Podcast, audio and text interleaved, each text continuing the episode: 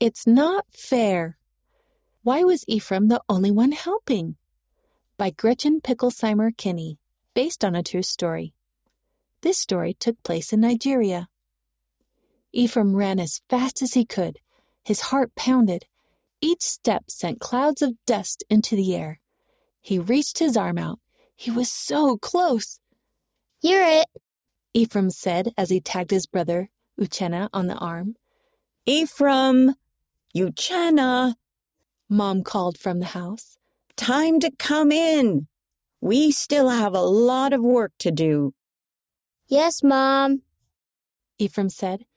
He and Uchenna went inside. Today was their younger sister, Joanna's birthday. They were having guests over for her birthday dinner. There was a lot to do. Ephraim helped Mom make Joanna's birthday cake.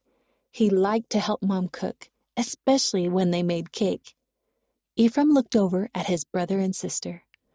Uchenna was working hard to clean the house. But Joanna wasn't helping at all. She was just reading a book. Why isn't Joanna helping? Ephraim asked as he stirred the cake batter. It's her birthday.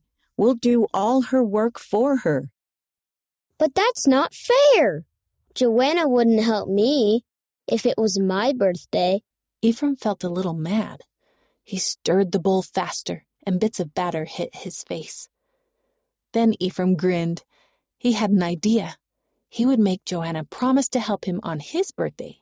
If she didn't promise, then Ephraim wouldn't help today. Then it would be fair. He told Mom about his plan, but she didn't seem very happy about it. Remember to think about what Jesus would do. Ephraim thought about Jesus.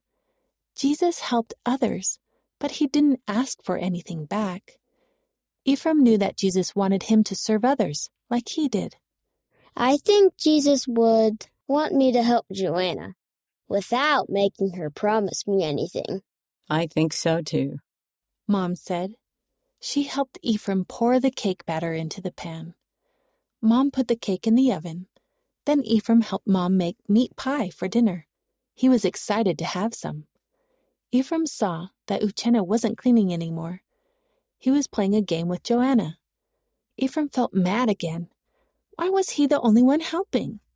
Maybe he should get two pieces of the meat pie, and Joanna and Uchenna shouldn't get any. It was only fair. But Ephraim thought about Jesus again. Jesus would want all of us to have a piece. he thought. Ephraim helped Mom finish dinner. He even helped set the table without being asked. He felt a lot happier. He knew that the Holy Ghost was telling him he had made the right choice. When they all sat down to eat, they sang a birthday song to Joanna. Ephraim sang as loud as he could. Mom cut the meat pie, and Ephraim quickly reached to grab some, but then he stopped.